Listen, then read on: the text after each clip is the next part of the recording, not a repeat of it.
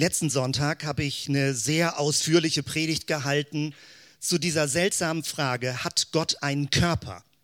Und gemeint war nicht Jesus oder die Gemeinde, der Leib Christi, sondern ob der unsichtbare Gott eine Art von Körper hat, eine Körperlichkeit hat, in Geistgestalt oder wie auch immer man das beschreiben muss. Du kannst das gerne nachhören über den Podcast, über, über die Website, weil ich dachte mir, das war nun sehr allgemein letzten Sonntag und sehr abstrakt und vielleicht auch für manche lang und theoretisch. Heute ist die Gelegenheit, das ein bisschen praktischer zu machen. Abendmahlssonntag, da dachte ich mir, ich spreche über Abendmahl und der erste Gedanke war, ich skizziere mal die kirchengeschichtliche Konfliktgeschichte mit Abendmahl. Neuntes Jahrhundert Streit übers Abendmahl, elftes Jahrhundert Streit übers Abendmahl, sechzehntes Jahrhundert Reformation Streit übers Abendmahl. Meine Befürchtung ist aber, dass ihr da nicht so eine Lust drauf gehabt hättet. Deswegen, siehst du, stimmt, genau. Amen dazu, ja, werden wir ein bisschen pfingstlicher. Also ich freue mich, dass ich richtig entschieden habe. Aber bleiben wir noch mal kurz jetzt nicht bei der theoretischen Diskussion. Diejenigen Leute, die von euch äh, eine längere Gemeindegeschichte haben, kennen Konflikte ums Abendmahl. Mich bringt das überwiegend in die 90er Jahre zurück. Kennst du noch diesen Konflikt, ob man Einzelkelche verwenden darf oder einen gemeinsamen Kelch verwenden muss? Kennt irgendjemand diesen Konflikt noch? Okay, in der richtigen Stelle. Kennst du noch diesen Konflikt, ob man ein Brot verwenden darf oder ob das vorher gebrochen werden darf? Ob man kleine Teile verwenden darf? Weil es geht ja darum, dass Jesus seinen Körper insgesamt für uns gegeben hat. Kennst du diesen Konflikt? Der ist, glaube ich, weniger so im Bereich bekannt. Kennst du noch den Konflikt, ob Abendmahl durch die Reihen gegeben werden muss oder ob man nach vorne kommt beim Abendmahl und das abholt? Gibt es auch Leute, die das kennen. Also es gibt völlig unterschiedliche Modelle. Vor kurzem war ich in einer anderen Gemeinde und äh, da habe ich eine ganz neue Konfliktlösung gefunden, nämlich die Frage zwischen Traubensaft und Wein. Auch eine Konfliktstruktur. Nehmen wir Wein oder nehmen wir Traubensaft? Rücksichtnahme für verschiedene Leute und so weiter. Dort haben die das so gelöst, dass sie verschiedene Farben genommen haben. Ich weiß nicht mehr ganz genau, das habe ich jetzt schon vergessen wieder, ob der Wein eher gelb war oder also Weißwein war und dann der Traubensaft rot oder umgekehrt. Auf jeden Fall haben sie mit Rot und mit Gelb gearbeitet. Dann hat man aber das Problem, das soll ja das Blut von Jesus darstellen. Der hatte ja nun nicht gelbes Blut. Ist das Lymphflüssigkeit? Keine Ahnung. Also Ja, da kommt man ein bisschen raus, ne? da wandert die Fantasie denn, was man da so trinkt. Aber trotzdem war das der Versuch, das zu lösen, das Problem. Und äh, wir sind ja inzwischen, man, über die Jahre wird man ja so weich gekocht, dass man sagt, ach, lass uns doch mal diese ganzen Konflikte hinter uns lassen. Es geht um das Wesentliche, es geht um Jesus, es geht um die Bedeutung, dass Jesus wertvoll ist, dass er wichtig ist, dass wir ihn in Erinnerung haben. Aber man kann sich über das Abendmahl streiten. Und diese äußeren Formalien, es gibt ja sogar noch die Struktur, wer darf überhaupt teilnehmen am Abendmahl. Es gibt Gemeinden, da wird das Abendmahl gesondert, ganz exklusiv gehalten, damit es praktisch nicht verunreinigt wird durch Leute, die verunreinigt sind. Also so, und andere sagen, nee, Abendmahl ist ganz groß, offen, jeder, der kann kommen, wer auch immer will. Und so gibt es völlig unterschiedliche Überzeugungen und Muster, also wie man das ganze Ding versteht oder verstehen soll das ist an sich spannend und an sich natürlich auch tragisch. Weil das Eigentliche ist, und damit bin ich bei dem Titel dieser Predigt, Zeichen der Gegenwart Gottes, Abendmahl, Taufe, Ölsalbung, Fußwaschung. Das Abendmahl soll ja eine Hilfe sein. Es soll ein Zeichen sein für die Gegenwart Gottes. Es soll eine Unterstützung für dein Leben sein.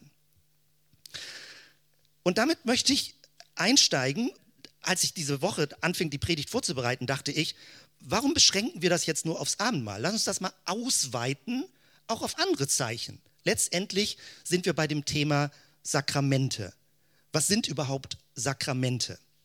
Und da möchte ich dich ein bisschen weiter mit reinnehmen, in, also jetzt nicht in die Konfliktgeschichte, aber um zu verstehen, wo das Problem liegt mit den sogenannten Sakramenten, also alle möglichen Kirchen, katholisch, orthodox, evangelisch, freikirchlich, in allen Bereichen, haben irgendeine Art vom Sakramentsverständnis, aber sie können sich ganz schwer einigen, in welcher Form.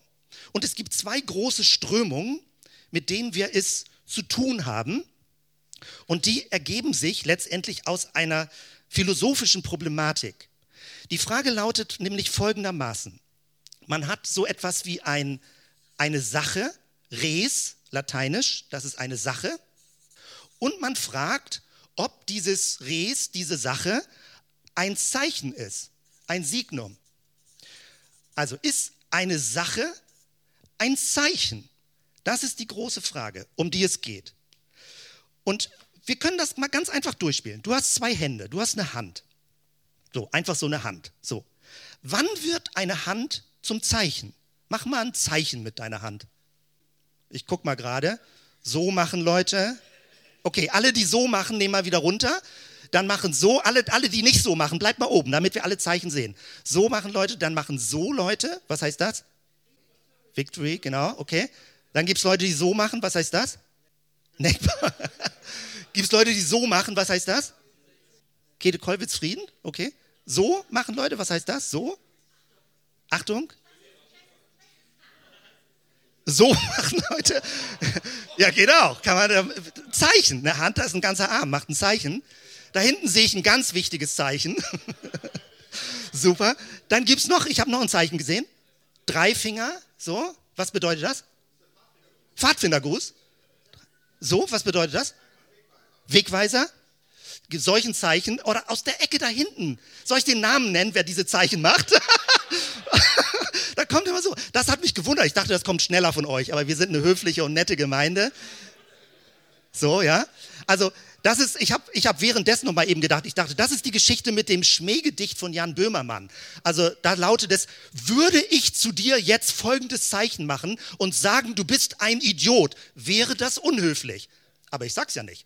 Also, äh, naja, kleiner, kleiner Medienspaß, ja. Also offene Gesellschaft. Man muss alle möglichen Zeichen machen können. Wenn du im Auto so machst, und jemand sagt, du bist ja wohl bekloppt, du hast mir einen Vogel gezeigt. Wieso das nicht? Ich habe mir bloß an der Stirn gekratzt. So, also wann wird eine Hand zum Zeichen? Gar nicht so leicht. Man kann mit Händen Zeichen machen, man kann eine ganze Sprache damit entwickeln. Also, ist die Hand einfach nur eine Sache oder ist sie ein Zeichen? Letzten Sonntag haben wir ja über diese ungewöhnliche Frage nachgedacht, die uns in der heutigen Zeit praktisch verloren gegangen ist. Ist der Körper des Menschen, wenn in der Bibel steht, wir sind ein Ebenbild Gottes, ist der Körper des Menschen an sich ein Zeichen? Wir denken heutzutage biologisch, alles, Chemie und so weiter ist eben so. Und so innerlich mit unserer Seele vielleicht, äh, mit unserem Bewusstsein sind wir Gott ähnlich, weil wir einen Willen haben. So wird das in der Regel erklärt. Aber noch bis ins Mittelalter hinein hat man die Form des menschlichen Körpers an sich als Zeichen verstanden. Also mal bei der Hand durchgespielt. Du hast ja zwei Hände. Warum hast du nicht drei oder vier oder fünf? Warum hat dein Körper zwei Hände? Und Leute haben das gedeutet, das ist die Dualität der Schöpfung. Also wir leben in einem Rhythmus, Sommer, Winter, Hitze, Kälte. Wir leben in einem ständigen polaren Rhythmus und die zwei Hände machen das deutlich. Oder Leute sagen linke Hand, rechte Hand. Ein ganz tiefes Thema in der Bibel. Was sind Linkshänder, was sind Rechtshänder? Und teilweise ist sogar bewertet worden, was viel zum Verhängnis wurde, weil wir auch bis in die 70er Jahre hinein, im letzten Jahrhundert, galt die linke Hand als schmutzig.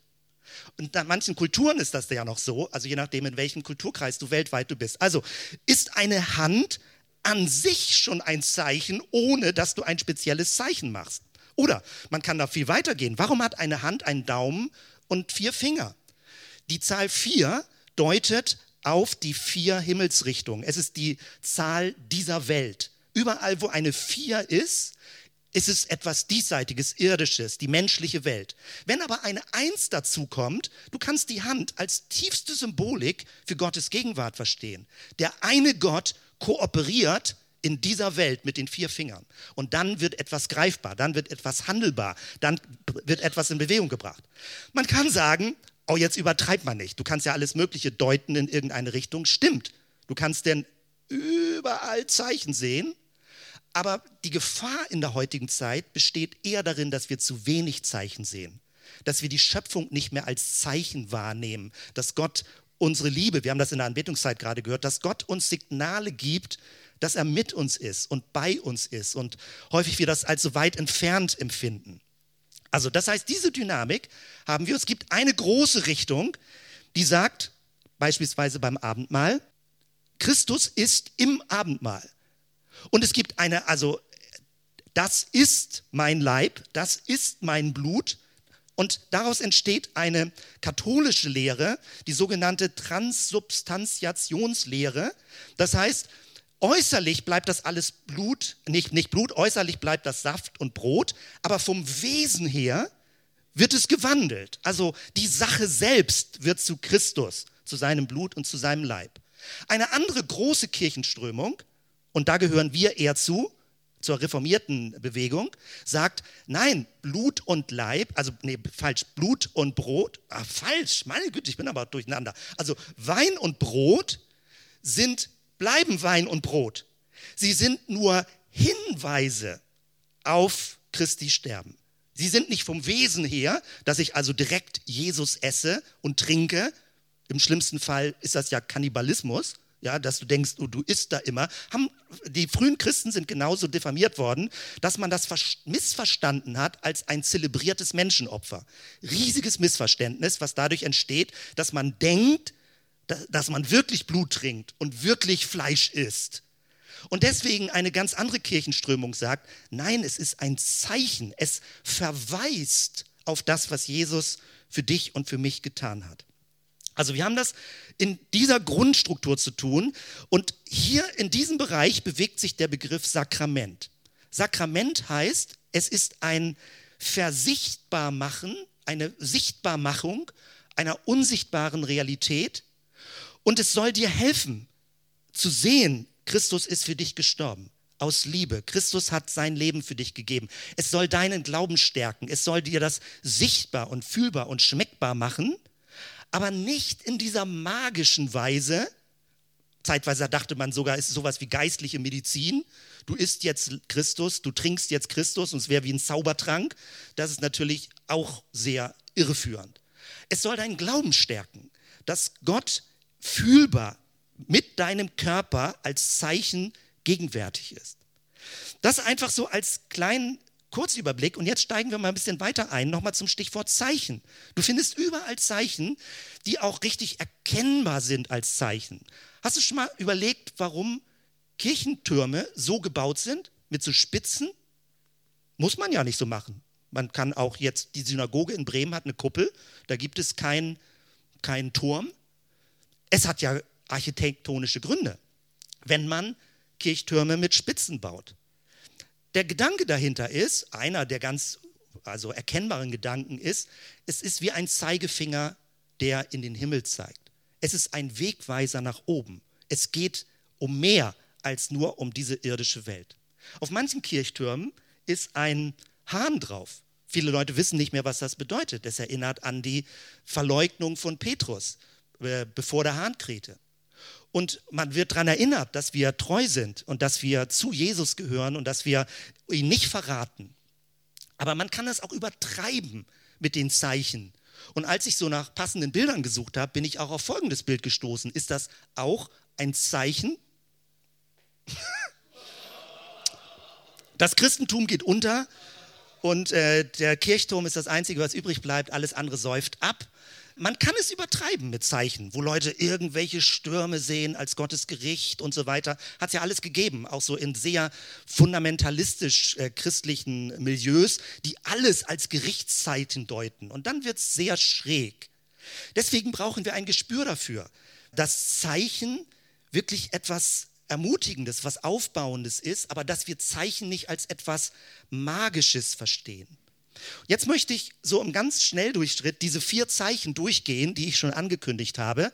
Und wir gucken uns das Abendmahl nochmal an, was das bedeutet. Wir lesen ja gerade gemeinsam, also mit vielen Leuten gemeinsam, das Matthäusevangelium bis 25. Kapitel 25 war jetzt gerade dran. Und jetzt, Anfang kommender Woche, wirst du auch die Abendmahlsgeschichte lesen, 26, 27, 28, die Kreuzigung.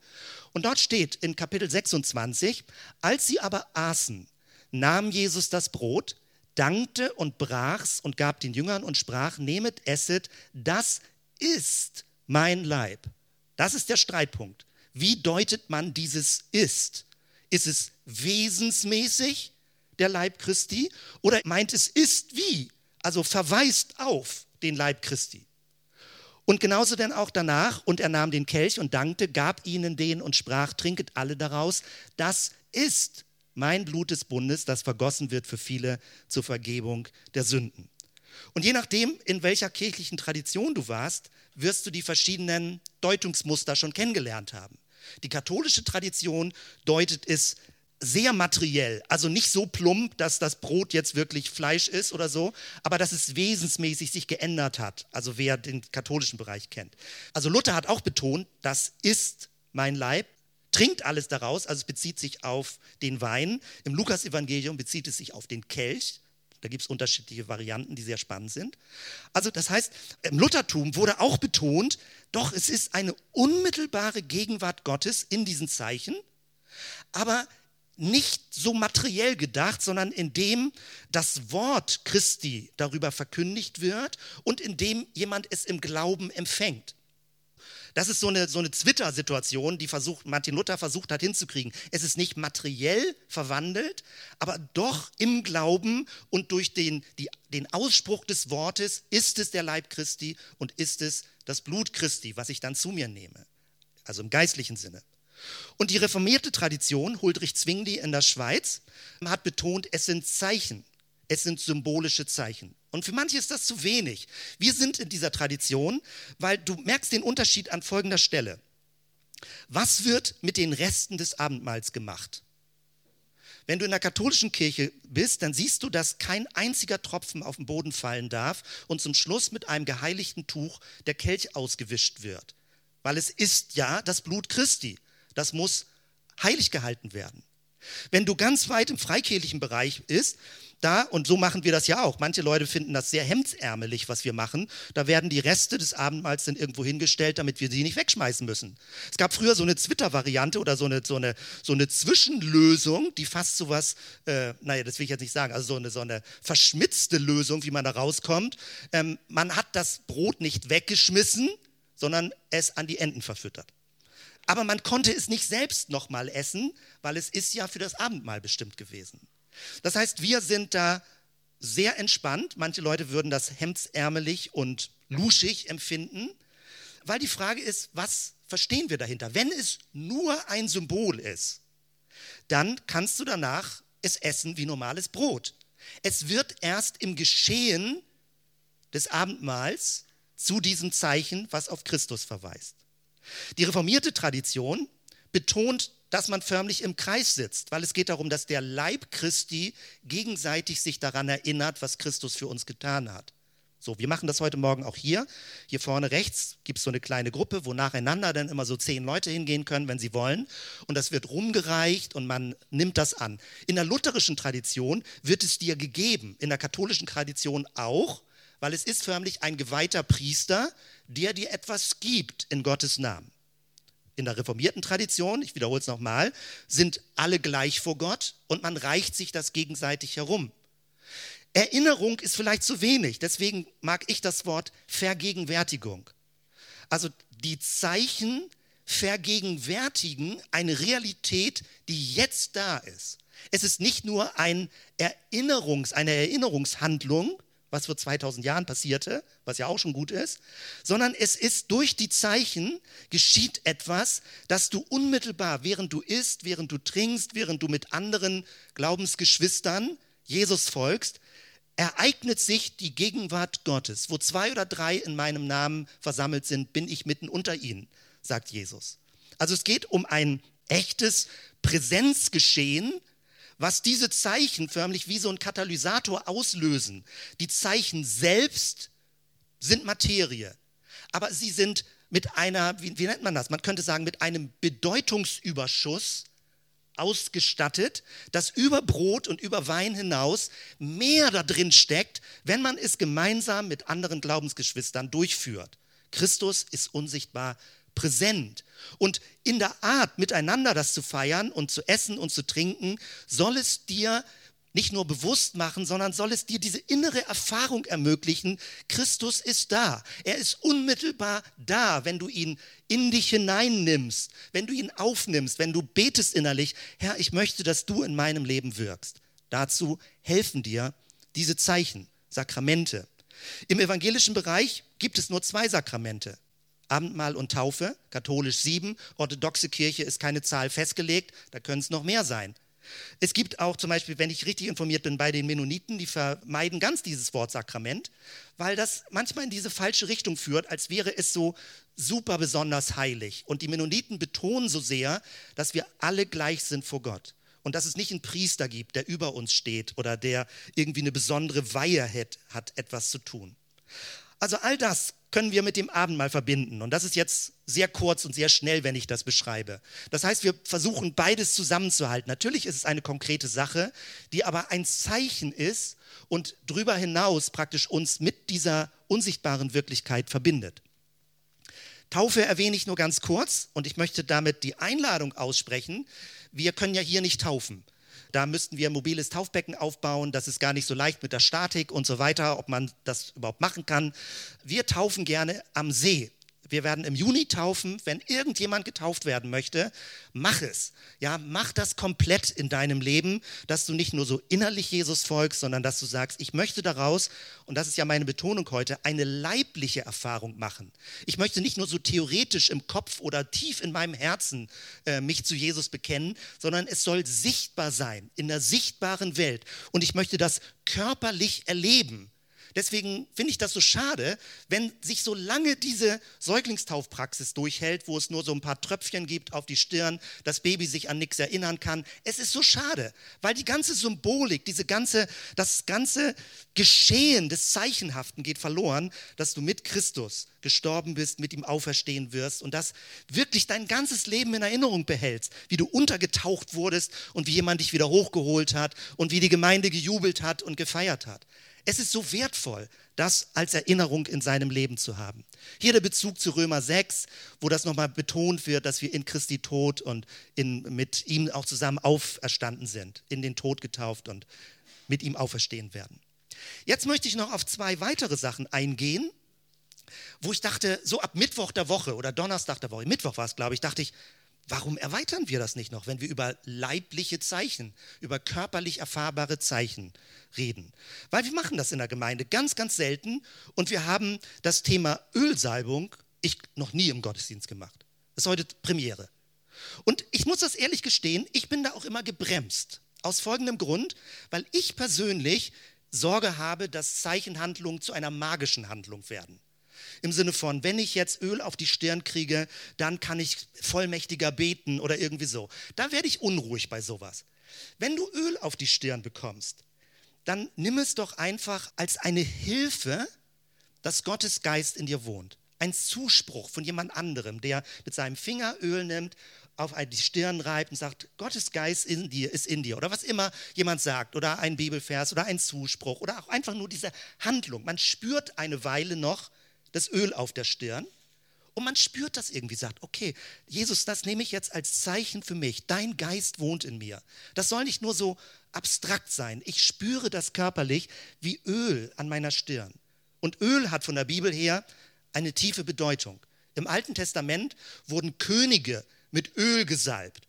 Heutzutage machen wir das ja in homöopathischer Dosis mit so einem kleinen Tropfen. Früher war das so, da hat man Öl raufgegossen auf den Kopf und das lief so langsam von innen die Klamotten runter, bis es unten wieder raustropfte. Und das galt als was Schönes, ja, also nicht was Ekliges oder Schmieriges oder so. Und das hängt damit zusammen, dass man in der Orientkultur, dass durch diese ganzen Sandstürme und Sandstaub die körperliche Haut schnell trocken wurde. Und es war eine besondere Segnung, wenn jemand mit kostbarem Öl praktisch gesalbt wurde, eingerieben wurde. Wir finden das bei Jesus, wie eine Frau mit kostbarem Öl zu ihm kommt und seine Füße wäscht und abtrocknet und die Füße salbt.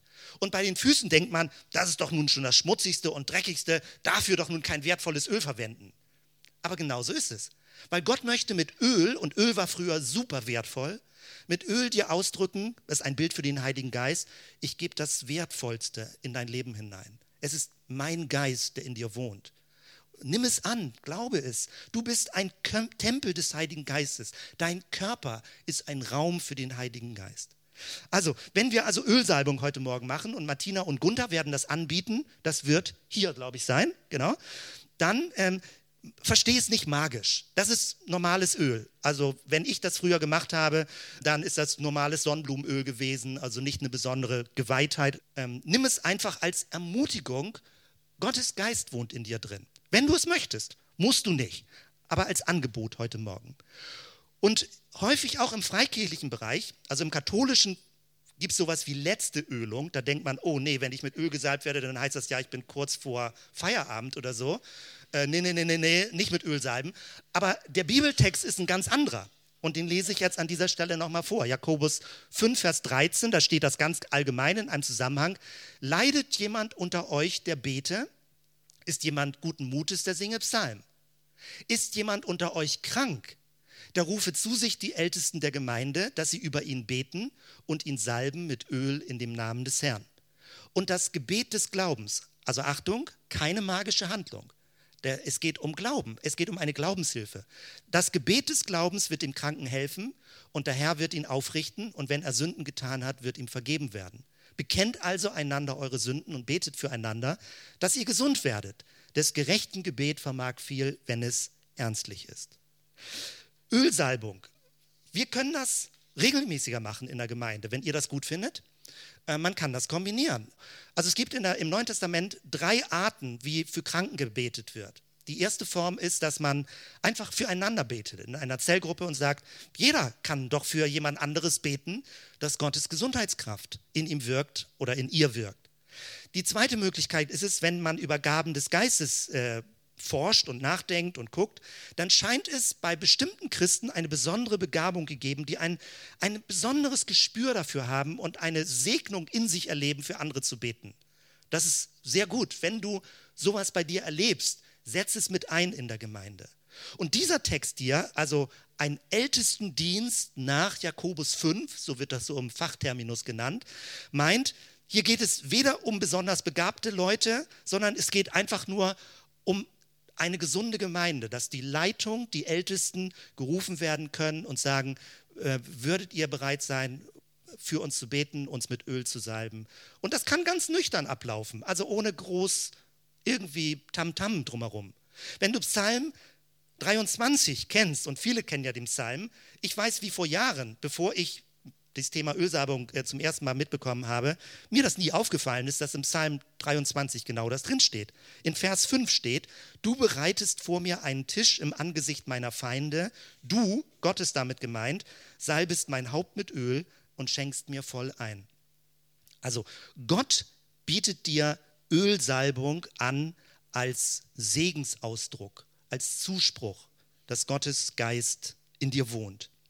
Und genau so würden wir das heute Morgen auch machen. Also nicht als irgendeine heilige Handlung und nicht, dass irgendein Priester das tun muss oder irgendwelche Versprechungen damit verbunden sind, sondern einfach nur als schlichtes Zeichen, was dir hilft, äh, diese unsichtbare Wirklichkeit des Geistes Gottes in dir drin vielleicht besser zu glauben, besser anzunehmen, besser in dich aufzunehmen.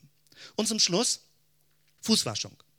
Ich habe ein Bild genommen, das berühmt ist Du erkennst hoffentlich diesen Mann, Papst Franziskus, der neue Papst. Äh, einer seiner ersten Amtshandlungen war, dass er Füße gewaschen hat in einem Jugendgefängnis. Und das war eine Provokation für den offiziellen Klerus, für den Adelstand in der Kirche. Und gar nicht unbedingt die Fußwaschung, weil es gibt das in der katholischen Kirche. Gründonnerstag werden zwölf ausgewählten Männern die Füße gewaschen. Das ist ein ganz feierliches Ritual, je nachdem, also in Regionen sicherlich unterschiedlich. Aber Papst äh, Franziskus, die Provokation oder das Ungewöhnliche, wo er die Grenzen gesprengt hat, war, dass er für Frauen die Füße gewaschen hat. Es waren Männer und Frauen und das gehört sich nicht. Also, dass der Papst Frauen die Füße wäscht. Er hat keine Worte da groß drum gemacht, aber das Signal war klar. 2016, so aktuell ist das Ganze. Also Fußwaschung wird ganz, ganz selten praktiziert. Ich fand das immer so strange. Also sind so sind sensible Dinge, irgendwie Füße, wie Füße aussehen.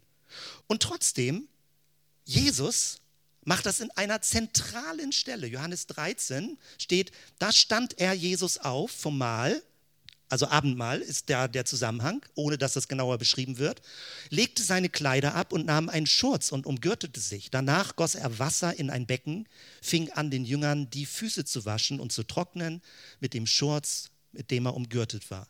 Als er nun ihre Füße gewaschen hatte, nahm er seine Kleider und setzte sich wieder nieder und sprach zu ihnen, wisst ihr, was ich euch getan habe? Ihr nennt mich Meister und Herr und sagt das mit Recht, denn ich bin's auch.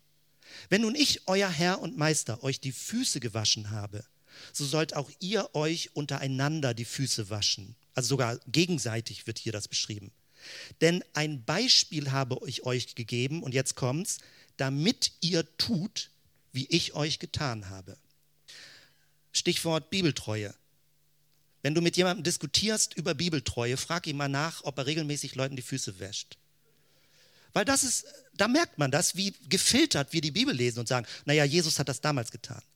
Es gibt Gemeinden, die haben da ein bisschen was Zwanghaftes draus gemacht und egal wie, müssen immer die Füße gewaschen werden. Ganz wenige. Das wirkt in der heutigen Zeit echt strange. Also da denkt man, hm, vielleicht ein bisschen sektiererisch oder irgendwie so. Es gibt vereinzelt Gemeinden, Gemeindebewegungen, die das mit Abendmahl kombinieren. Ich mag alles nicht, was irgendwie was Zwanghaftes ausstrahlt, so, so muss man das machen oder so. Aber wenn wir das heute machen, und ich habe in der Gemeindeleitung rumgefragt, wer wäre bereit, das umzusetzen? Martina und Gunther äh, machen das ja jetzt und Matthias hat gesagt, ich wäre bereit, Fußwaschung zu machen. Und Ina auch. Genau, super. Wir wussten noch nicht, äh, wir haben heute Morgen noch eine Frau gesucht. Ina macht mit. Großartig, dass ihr beiden das macht. Haben wir noch nie gehabt im Gottesdienst.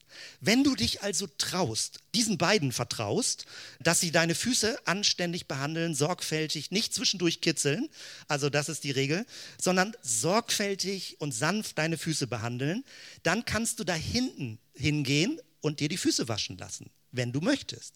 Hättest du es gewusst, hättest du vielleicht äh, Vorsorge und neue Socken angezogen oder so, ja. Alles entspannt, ja, also ist alles da. Das heißt, wir testen das einfach mal aus und wir wollen das entspannt testen. Wir wollen locker damit umgehen und da nicht irgendwie so was Zwanghaftes oder Übertriebenes draus machen. Was bedeutet Fußwaschung? Es erinnert beide daran, diejenigen, die die Füße waschen, dass sie wie Jesus anderen Menschen dienen wollen sich hinzuknien, jemanden die Füße zu waschen. Und diejenigen, die sich die Füße waschen, werden daran erinnert, wie Petrus, der sagte, nee, nee, nee, nee, lass das mal. Und sagt, doch, es ist wichtig, dass deine Füße gewaschen werden, weil dadurch verstehst du, dass das Heil umfassend ist. Weil die Füße im Orient sind die sensiblen Punkte, das sind die Bereiche des Körpers, die immer richtig dreckig werden. Und wenn jemand bereit ist, jemandem die Füße zu waschen, heißt das, dein ganzes Leben wird gereinigt durch das, was Jesus für dich getan hat. Also in diesem Sinne, so ist das gemeint. Und wenn ich also diese vier Punkte hier nenne, dann ist der große Zielpunkt anschaulicher Glauben, mehr bildhafter zu glauben.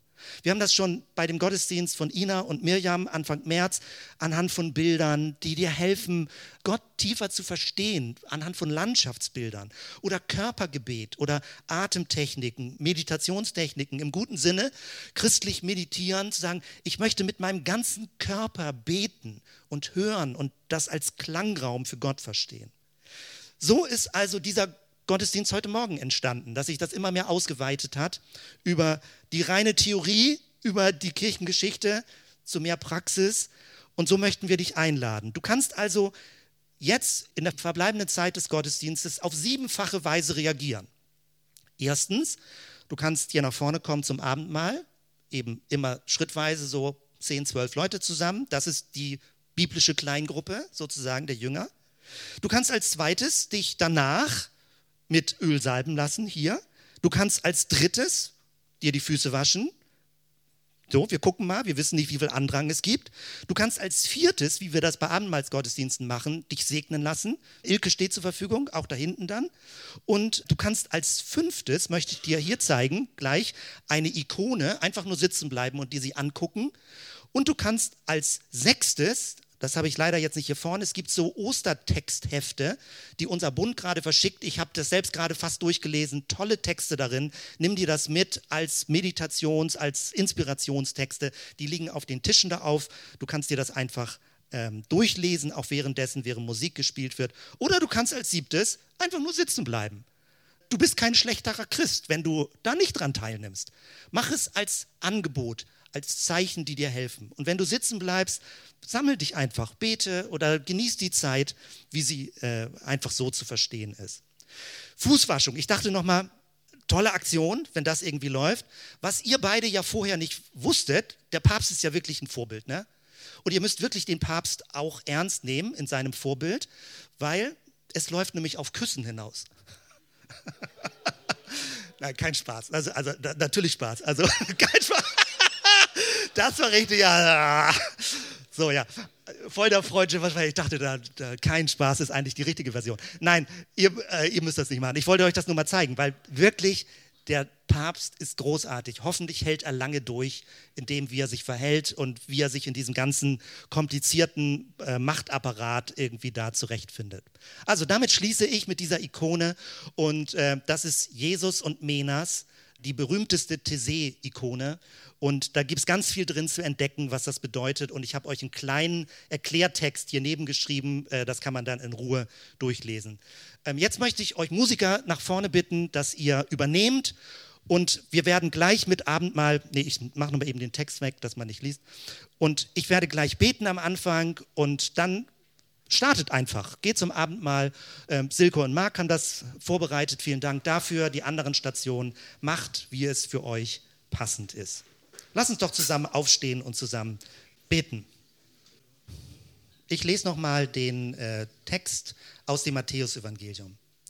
Als sie aber aßen, nahm Jesus das Brot, dankte und brach's und gab's den Jüngern und sprach: Nehmet, esset, das ist mein Leib. Und er nahm den Kelch und dankte, gab ihnen den und sprach: Trinket alle daraus. Das ist mein Blut des Bundes, das vergossen wird für viele zur Vergebung der Sünden. Danke, Jesus. Danke für diese Zeichen deiner Gegenwart für diese, diese Versichtbarung des Heils, dass du für uns gelebt hast und für uns gestorben bist und dass wir Teilhaber dieser Auferstehung sind, schon jetzt im Glauben und über diese sichtbare Welt hinaus. Danke, Jesus. Danke für die Verwandlung in die neue Schöpfung hinein. Danke für diese Zeichen, Herr, für das Öl des Heiligen Geistes. Danke, Jesus, für die Taufe, die das so stark macht, dass wir fest mit dir verbunden sind. Und danke, Herr, auch für die Fußwaschung, die diese dienende Gesinnung in doppelter Weise zum Ausdruck bringt. Danke, Herr, für all das, was wir so als sichtbare, leibhaftige, körperliche Zeichen von dir empfangen. Und ich bete für jeden heute Morgen, dass sein oder ihr Glaube gestärkt wird, dass das eine Ermutigungskraft ist und dass es innerlich aufblüht, dass der innere Glaube leuchtet und dich vor Augen hat. Amen.